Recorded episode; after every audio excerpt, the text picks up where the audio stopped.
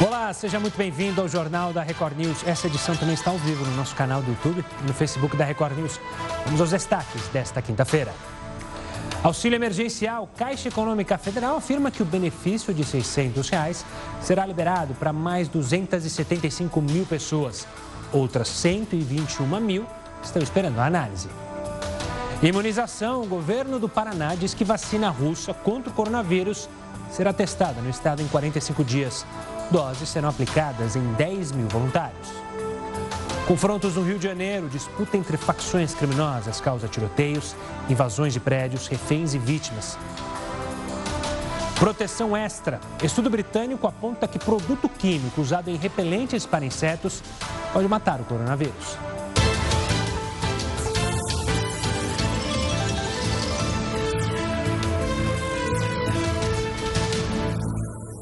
Foram mais de 24 horas seguidas com tiroteios, invasões de prédios, reféns e vítimas, tudo isso no centro do Rio de Janeiro. O motivo é uma disputa entre facções criminosas que acontece desde ontem. O patrulhamento continua reforçado nos acessos ao complexo de São Carlos, na região central do Rio. O repórter Rael Policarpo tem mais informações. Uma boa noite, Rael. Boa noite, Gustavo. Neste momento, os policiais não podem deixar a região, pois há informações de que traficantes rivais continuam no interior da comunidade, o que gera risco de novos confrontos. O momento mais tenso do dia foi quando os policiais conseguiram render os criminosos que, na fuga, invadiram uma casa e fizeram a moradora refém foram quatro criminosos que se renderam. Entre eles, o homem apontado como o chefe dessa invasão ao complexo do São Carlos. Ele estava com a perna machucada e, sob custódia, foi levado numa espécie de rede até a ambulância. Logo depois, eu consegui conversar com exclusividade com a mulher, que ficou quase seis horas sob a mira dos criminosos. Em todo momento eu pensei que eu ia morrer. Por quê? Tinha um cara muito agressivo. Teve um momento que ficou muito tenso quando ele viu que os policiais secaram a casa. Foi o pior momento da minha vida. Obrigado, Rael. E olha, a pandemia aumentou os gastos mensais dos brasileiros. É o que mostra uma pesquisa da Confederação Nacional de Dirigentes Logistas. De acordo com a Confederação, quatro em cada dez brasileiros afirmam que as despesas aumentaram, principalmente com gastos no supermercado, com produtos e serviços e também com a elevação no valor das contas básicas, como água e luz. A pesquisa revela que 47% dos entrevistados têm passado mais tempo em casa e é exatamente por isso que os gastos são maiores. E as queimadas que aconteceram no ano passado na Amazônia foram associadas a mais de 2 mil internações por doenças respiratórias. Os dados são de um levantamento conjunto da ONG Human Rights Watch, que é do Instituto de Pesquisa Ambiental da Amazônia e do Instituto de Estudos para Políticas de Saúde. De acordo com o relatório, 2.195 pessoas foram internadas em hospitais por causa das diversas queimadas que aconteceram no ano passado. Desse total, quase 500 eram crianças com menos de um ano e mais de mil tinham em torno dos 60 anos. Cada um dos pacientes ficou internado em média por três dias. De acordo com o Instituto, é possível que essa não seja a quantidade real dos prejudicados, porque há pessoas que ficaram doentes, mas não procuraram os serviços de saúde. Além disso, existem os casos de pacientes que tiveram problemas sérios, mas não precisaram continuar no hospital. Ainda segundo esse relatório, em agosto do mesmo ano, quase 3 milhões de moradores de 90 municípios da região amazônica tiveram que conviver com níveis de poluição atmosférica que estão acima do limite estabelecido pela Organização Mundial da Saúde. No mês seguinte, essa quantidade saltou para 4 milhões e meio. É comum que as queimadas aconteçam depois que as árvores são derrubadas, geralmente de maneira ilegal. Os responsáveis pela derrubada fazem isso para preparar o terreno para agricultura, pastagem ou então especulação das terras. A fumaça é rica em poluentes que são ligados às doenças respiratórias e também cardiovasculares. Para fazer esse estudo, os pesquisadores avaliaram os dados oficiais sobre internações, desmatamento e focos de calor, qualidade do ar e ainda entrevistaram 67 profissionais de saúde, autoridades e também pesquisadores da Amazônia. O governo do Paraná disse que a vacina russa contra o coronavírus será testada no estado em 45 dias. As doses serão aplicadas em 10 mil voluntários. Os testes serão colocados em prática depois da aprovação da Agência Nacional de Vigilância Sanitária, Anvisa. No último dia 12, o governo do estado e a Rússia assinaram um acordo para o desenvolvimento da vacina Sputnik. E nesta quinta-feira, a gestão estadual se reuniu com a direção da Anvisa para receber detalhes sobre o protocolo de validação da fase final de testes da vacina. Depois desse documento, a última fase vai poder ser realizada aqui no Brasil. E as vendas online se tornaram uma saída para inúmeros brasileiros contornarem o desemprego durante a pandemia. O Heródoto Barbeiro tem mais informações e números sobre dados importantes sobre essas vendas online. Olá, Heródoto. Olá, Gustavo. Isso mostra mais uma vez a criatividade da, da nossa população. Né? Enquanto uns têm criatividade para poder fazer bons negócios no governo, outra parte da população tem criatividade para poder sair do enrosco, arrumar um emprego, arrumar um faturamento. E uma das criatividades interessantíssimas aí que foi relatada é o desenvolvimento por parte das pessoas desempregadas do chamado e-commerce, como a gente vai mostrar agora, o comércio eletrônico, né? E-commerce é a mesma coisa. Vamos lá. Então veja o seguinte: o que, que aconteceu? Quando houve a crise, imediatamente as pessoas partiram para a, para a criatividade e entraram no comércio eletrônico para conseguir driblar o emprego e uma boa parte das pessoas que entraram no comércio eletrônico se saíram bem, né? E é uma coisa realmente favorável e interessante. Outra questão ainda relativa ao chamado comércio eletrônico, e-commerce, é como se diz em inglês, assim, olha quanto ele cresceu. Veja só, ele cresceu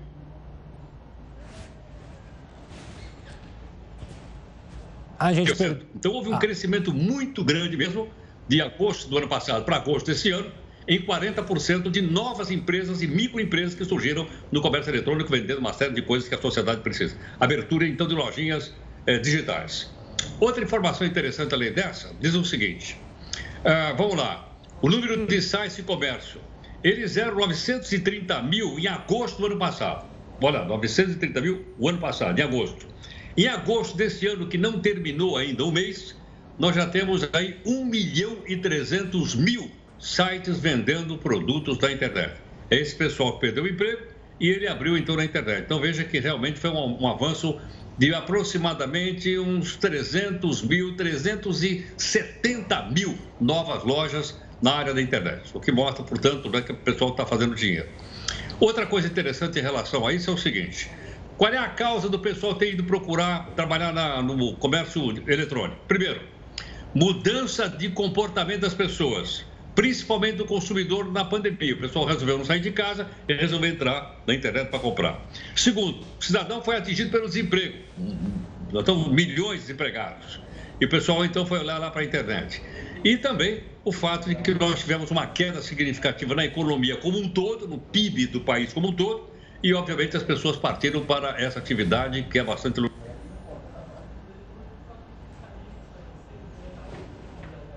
Seguinte, pessoal que entrou aí na internet, né, para poder. Vou mudar a telinha para poder mostrar para você uh, essa, nova, essa nova questão, essa nova disposição. Significa o seguinte: veja lá, uh, a peça-chave das redes sociais. 68% das empresas elas têm rede social. Então, muita empresa não tinha rede social.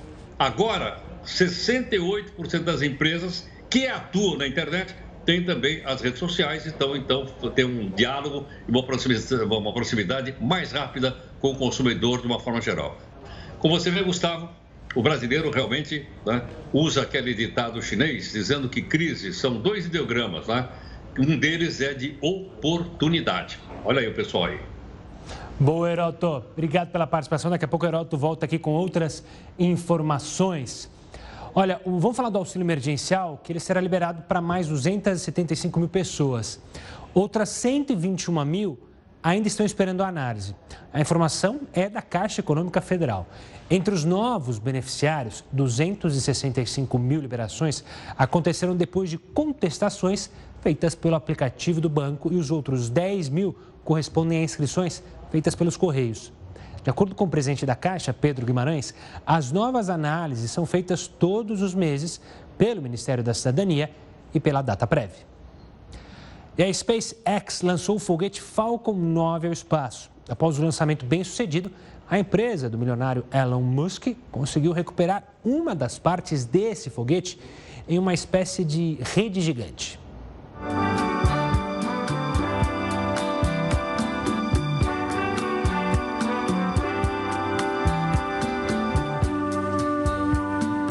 Vídeo postado por Elon Musk, CEO da SpaceX, mostra esse resgate de uma peça do foguete.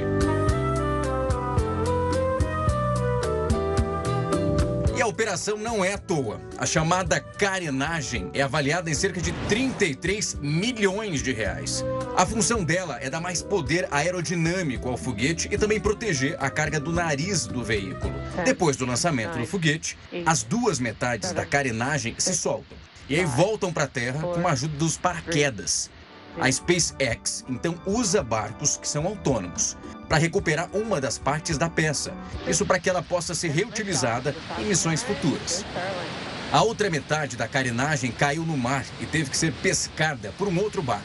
Ainda não é possível saber se o equipamento poderá ser reutilizado, já que a água do mar pode prejudicar o funcionamento dele. O foguete Falcon 9 conseguiu levar 58 satélites para a órbita terrestre.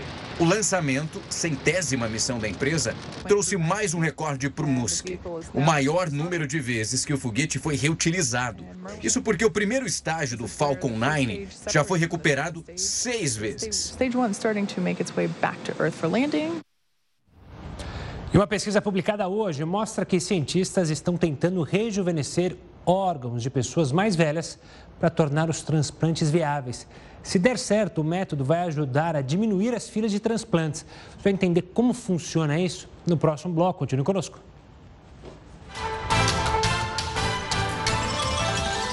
O Jornal da Record News de volta para falar sobre a última noite da convenção republicana lá nos Estados Unidos. É grande a expectativa pelo discurso mais importante da noite do presidente Donald Trump, candidato à reeleição. A correspondente Evelyn Bastos tem mais informações. Boa noite, Evelyn. Oi, Gustavo, muito boa noite para você, boa noite a todos. O presidente Donald Trump vai fazer esse discurso direto da Casa Branca e essa vai ser a primeira vez que um governante aceita a indicação de um partido para concorrer à reeleição da sede oficial do governo. Durante esse discurso, o presidente deve falar de assuntos bem atuais, como os protestos que têm acontecido no país e a crise do coronavírus. Ele também deve destacar os bons números da economia durante o mandato e as conquistas nas relações diplomáticas com o Oriente Médio. Eu volto com você, Gustavo. E hoje estreia a coluna do jornalista Rodrigo Constantino, aqui no Jornal da Record News e também no portal R7. Todos os dias o colunista vai fazer uma análise crítica dos principais fatos do Brasil e do mundo. O assunto de hoje é trabalho infantil. Bolsonaro causou mais uma polêmica essa semana ao falar que é mais fácil encontrar uma criança fumando um paralelepípedo de crack do que trabalhando. A esquerda ficou empolvorosa e partiu para o ataque, mas o presidente está certo. Nossas leis trabalhistas são rígidas demais mesmo. Ninguém deseja crianças trabalhando em minas de carvão ou carregando saco de cimento em obra. Não é disso que se trata. Esse é um espantalho criado pela esquerda para encerrar um debate necessário. Todos queremos o melhor para as crianças e por isso não podemos aceitar esse monopólio das virtudes, ainda mais dessa turma que prega sexualização precoce, chama de arte criança tocando em homem nu e acha fofo menino que se sente menina. O fato é que leis não garantem os resultados. Em Cuba ou mesmo no Nordeste brasileiro já é proibido vários tipos de trabalho de criança. E nem assim é, nós deixamos de ver, por exemplo, prostituição infantil, que é uma lástima. É preciso, portanto, debater como melhorar de fato a situação dessas crianças. Pais colocam filhos para trabalhar quando é uma necessidade são os maiores interessados no futuro dos filhos. Antigamente era muito comum uma criança ter de trabalhar para ajudar na renda familiar. Desde a Revolução Industrial, foi o capitalismo que, que, trouxe progresso e permitiu tirar a maioria das crianças dessa condição e proteger mais a infância.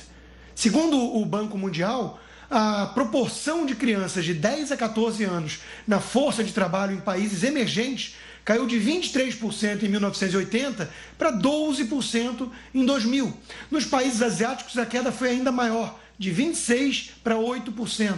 Isso foi graças ao avanço econômico, turbinado pela globalização. Os pais não colocam seus filhos para trabalhar por maldade ou indiferença, mas, repito, por necessidade. E há trabalhos e trabalhos, claro. Crianças podem ajudar em muitas tarefas, aprender é, a ter mais responsabilidade e disciplina. Sem dúvida é melhor esses jovens estarem empacotando compras ou ajudando os pais numa quitanda do que ficarem vagabundeando pelas ruas ou então aprendendo, entre aspas, a se tornar um militante petista em certas escolas, não é verdade? Uma pesquisa publicada hoje mostra que cientistas estão tentando rejuvenescer órgãos de pessoas mais velhas para tornar os transplantes viáveis. Existem vários casos em que a doação de órgãos acaba sendo inválida. Pode acontecer dos órgãos estarem infectados, isso por alguma doença ou até mesmo por serem velhos. Mas cientistas do segundo maior hospital de ensino de Harvard, isso nos Estados Unidos, estão avaliando uma nova classe de medicamentos que elimina as células velhas. A equipe apresentou evidências de que os senolíticos, remédios que são utilizados contra o envelhecimento, podem ajudar a rejuvenescer os órgãos. De acordo com a Associação Brasileira de Transplantes de Órgãos, só aqui no Brasil, o número de transplantes de rins, fígado, coração e pâncreas, registrado em abril desse ano, é 34% menor do que no mesmo período do ano passado. A pandemia é um dos fatores que contribuiu para essa diminuição. Mas esse novo estudo pode trazer a esperança para quem precisa de doações por minimizar a lista de espera para os transplantes. Durante a pesquisa, foi descoberto que as células responsáveis pelo processo de envelhecimento podem se acumular e também provocar uma resposta imunológica, que leva à falha e também à rejeição dos órgãos. Os pesquisadores identificaram que o uso dos medicamentos anti-envelhecimento forçam essas células a voltarem ao seu ciclo celular o estudo foi feito inicialmente com camundongos e a conclusão foi bastante positiva. A sobrevivência de órgãos velhos tratados com esses remédios foi compatível à de órgãos de doadores que são jovens. É importante ressaltar que ainda são necessários mais estudos para entender o efeito de tudo isso em humanos. O presidente Jair Bolsonaro assinou o decreto que cria a Autoridade Nacional de Proteção de Dados, órgão que vai fiscalizar justamente o cumprimento da Lei Geral de Proteção de Dados. Mas o que diz essa lei? Ronaldo Lemos, advogado especializado em proteção de dados, vai explicar sobre essa lei que a gente já falou bastante, mas agora que ela passa a valer. De forma geral, é, Ronaldo, o que significa essa lei? Qual é o objetivo dela? E antes de mais nada, uma boa noite. Boa noite, Gustavo. Bom, essa lei ela é baseada no modelo europeu né, de proteção de dados. Hoje no mundo há mais de 120 países que possuem um modelo similar ao que o Brasil adotou.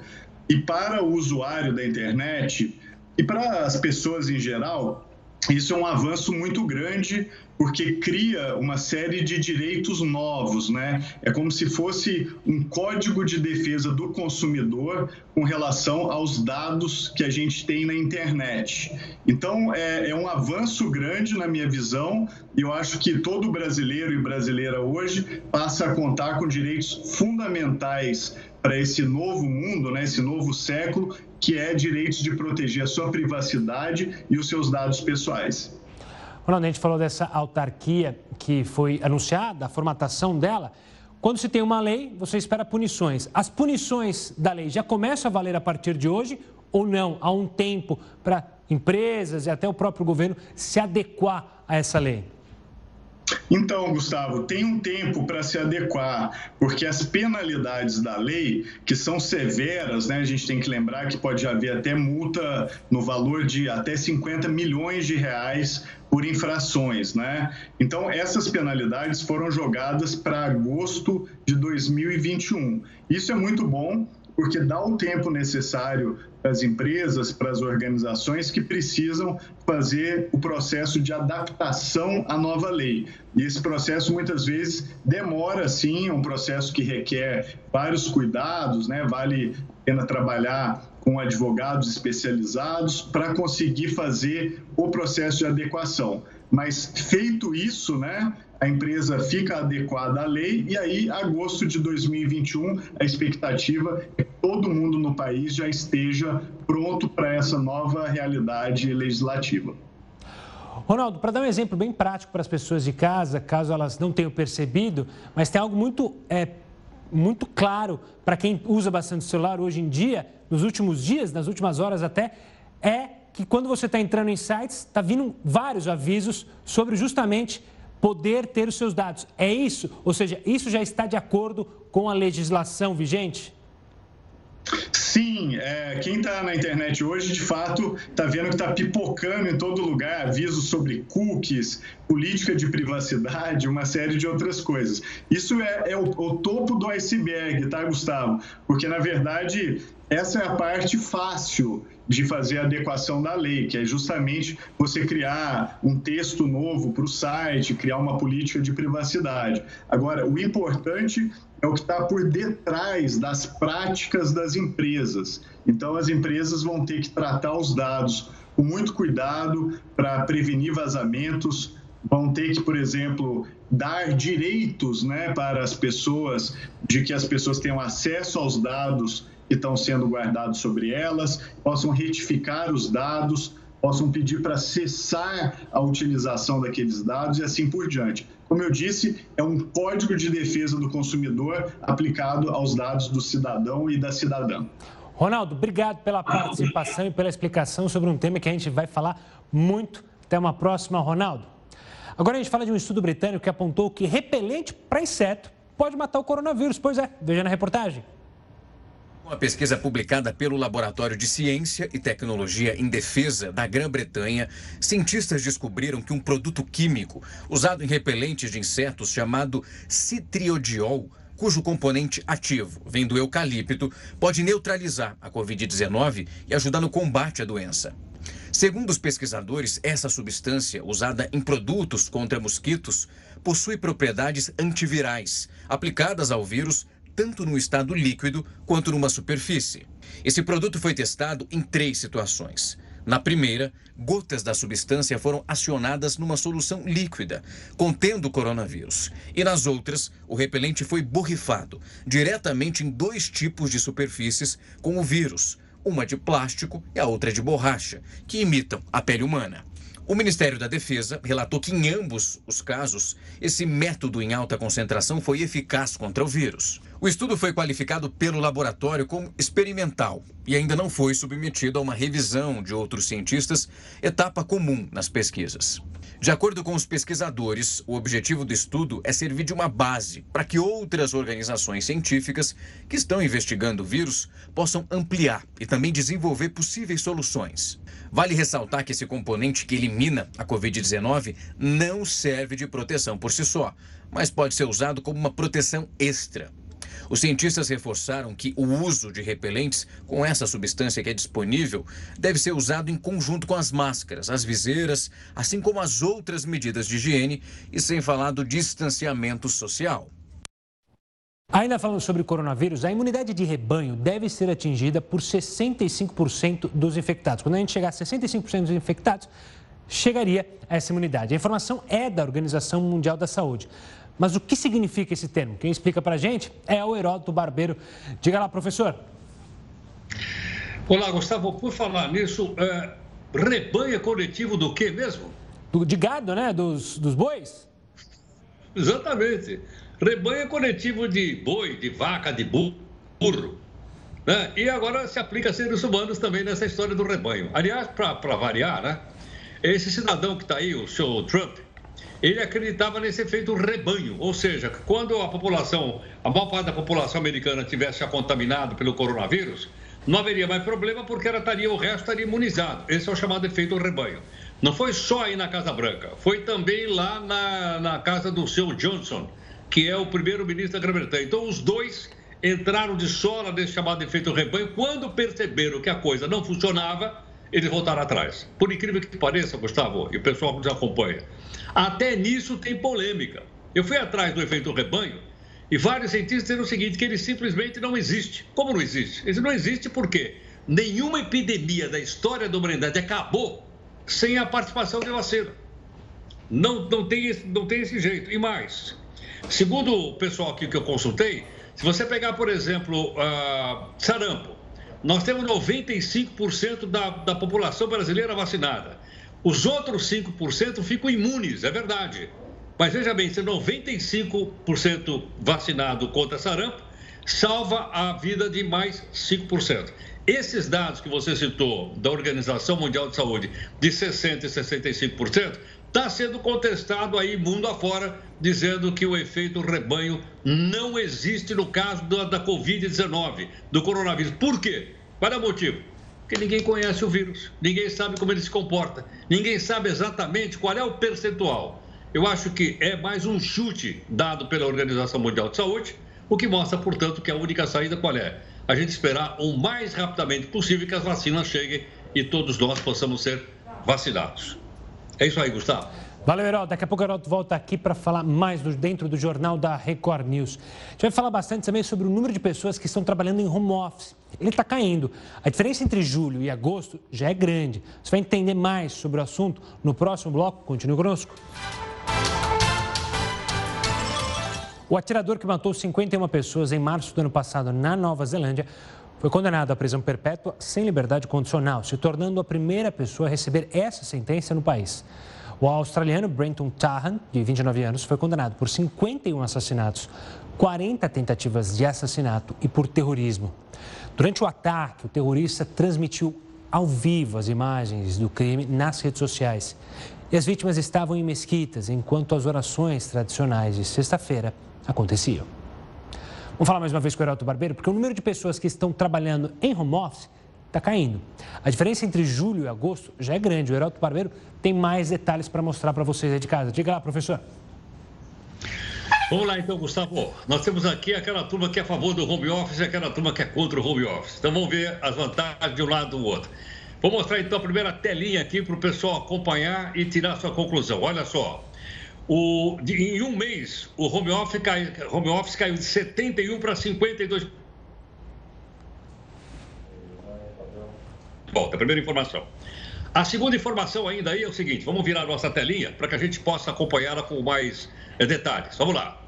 O que, que eles fizeram é o seguinte: olha lá. As empresas estão recebendo pessoal de volta, estão fazendo escala de dia e horário, nem todo mundo trabalha junto, flexibilidade de horário e um novo layout do escritório, ou seja, colocando as mesas um pouco mais distantes de uma da outra, porque o pessoal está voltando para trabalhar na empresa.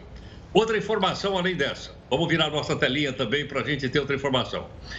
Agora a medida adotada para retomar, cidadão chega para trabalhar, não tem reunião presencial, não tem treinamento, proibição na participação de eventos presenciais da empresa. E novas alternativas de deslocamento para que as pessoas possam ir para casa e voltar sem nenhum problema para as empresas que estão chamando seus funcionários de volta. Outra informação, então, da próxima telinha aqui para a gente ver. Vantagem do retorno: maior controle das horas trabalhadas, tanto pela empresa quanto pelo trabalhador. Porque aí começa uma discussão saber se em casa trabalha mais do que trabalha quando está lá na empresa, ok? essa é a informação. Preferência: 51% gostariam de voltar ao trabalho presencial, ou seja, voltar para trabalhar no escritório ou na redação. 32% não. 32% quer continuar permanecendo no home office, em casa. Por que razão? Vou mostrar agora na próxima telinha. Vamos lá. Pessoal a favor do home office.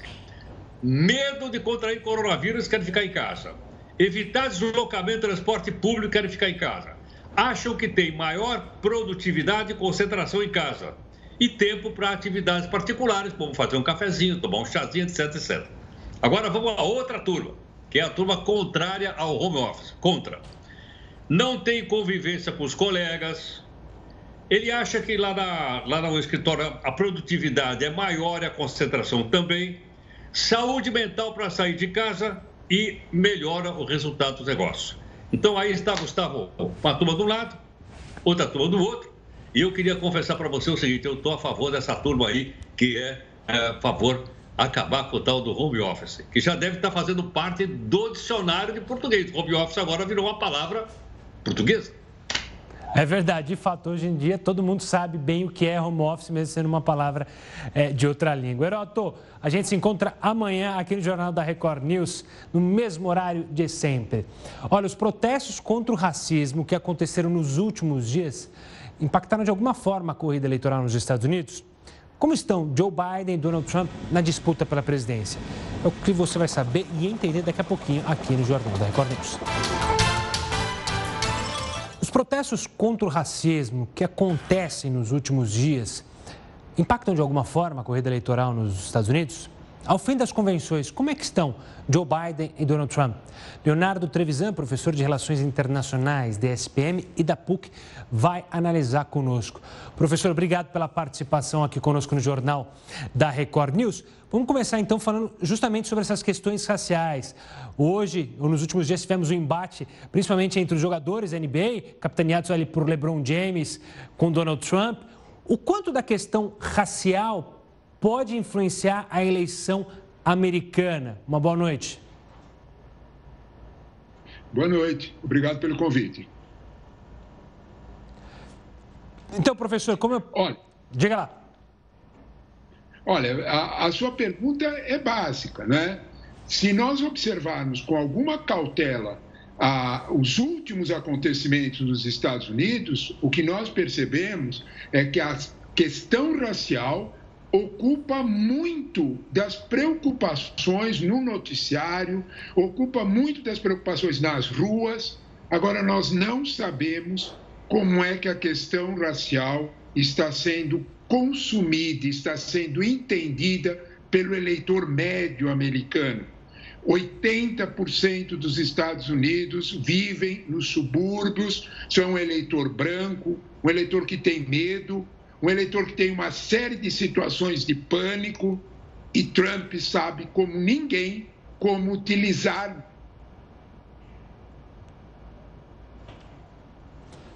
Acho que a gente perdeu o sinal do professor. Ah, não, acho que voltou. voltou. Curosa e que merece toda cautela. Professor, o professor está na escuta com a gente? A gente só deu é, picotou um final, um, picotou um finalzinho, mas deu para entender bem sobre essa questão. Professor, hoje a gente tem a última convenção é, com o discurso de Donald Trump. Na convenção, na última convenção é, dos republicanos, Joe Biden não cresceu nas pesquisas. E isso normalmente isso. É, é, algo sério assim para a eleição, né? Normalmente os candidatos crescem após as convenções, né? Exatamente. Se nós olharmos a questão da convenção, especificamente a convenção do Trump, depois a do Biden, a convenção do Trump vem de duas realidades. Ele vem de medo, invoca uma série de circunstâncias que, se ele não for eleito, o eleitor, o, o, o povo norte-americano sofrerá, e ele vem de ele mesmo. É completamente diferente da proposta democrata. A proposta democrata vendeu ideias, a proposta democrata vendeu o que estava resumido na posição do candidato Biden: decência, ciência e democracia. Não é esta a visão que, que, o, que o eleitor republicano tradicional está acostumado.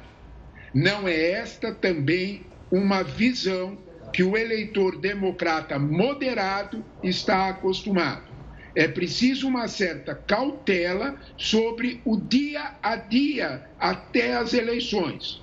Nós temos muito claro que o eleitor americano ele vota com uma série de medos, com uma série de situações em que ele pensa duas vezes. Trump usa como ninguém esse aparato do medo.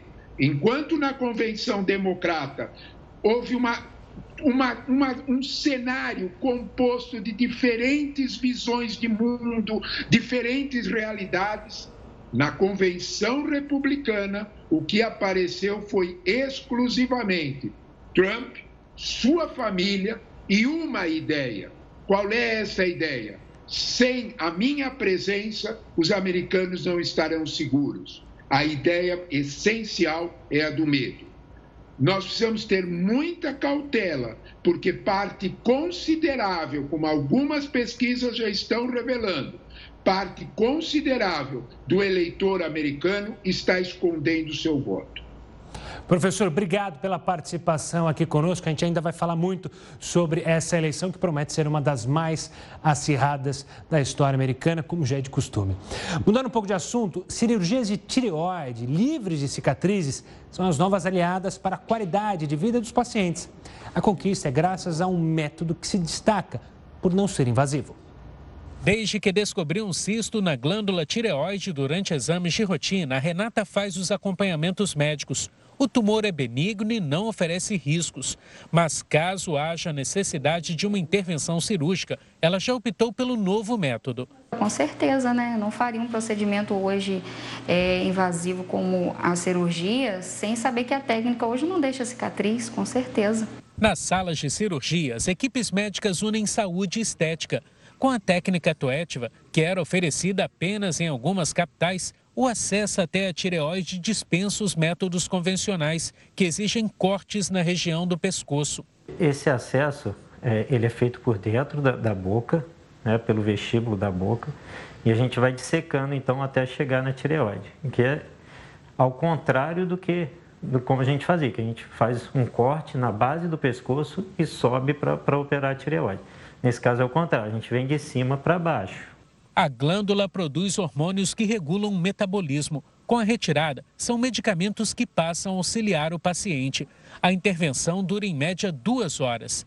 Toda a visualização é feita com microcâmeras de alta definição, favorecendo diagnósticos também considerados vitais para o procedimento. A técnica Toetiva surgiu na Ásia com cirurgiões da Tailândia e logo chegou aos Estados Unidos. O procedimento em campos é pioneiro no interior do Rio de Janeiro. A paciente recebeu alta médica no dia seguinte à retirada da tireoide. O caso é considerado um sucesso. Sem curativos no pescoço, são afastados riscos de bactérias e até a necessidade do uso intenso de lenços ou roupas de golas para a proteção da pele pela luz solar. O pós-operatório é marcado por menos dores e conforto com a aparência. A gente tem que lembrar que a maioria dos pacientes que a gente opera com nódulo de tireoide, né, são mulheres jovens. É uma doença que acomete mais as mulheres, né? Então, ela tem essa questão estética que é importante. Né? Então, é uma coisa que que a gente leva em conta também quando vai indicar uma cirurgia. E o Jornal da Record News fica por aqui. Tenha uma ótima noite. Eu encontro vocês amanhã, mas você fica muito bem informado agora com Rafael Algarte, Hora News das edi da edição das 10. Tchau.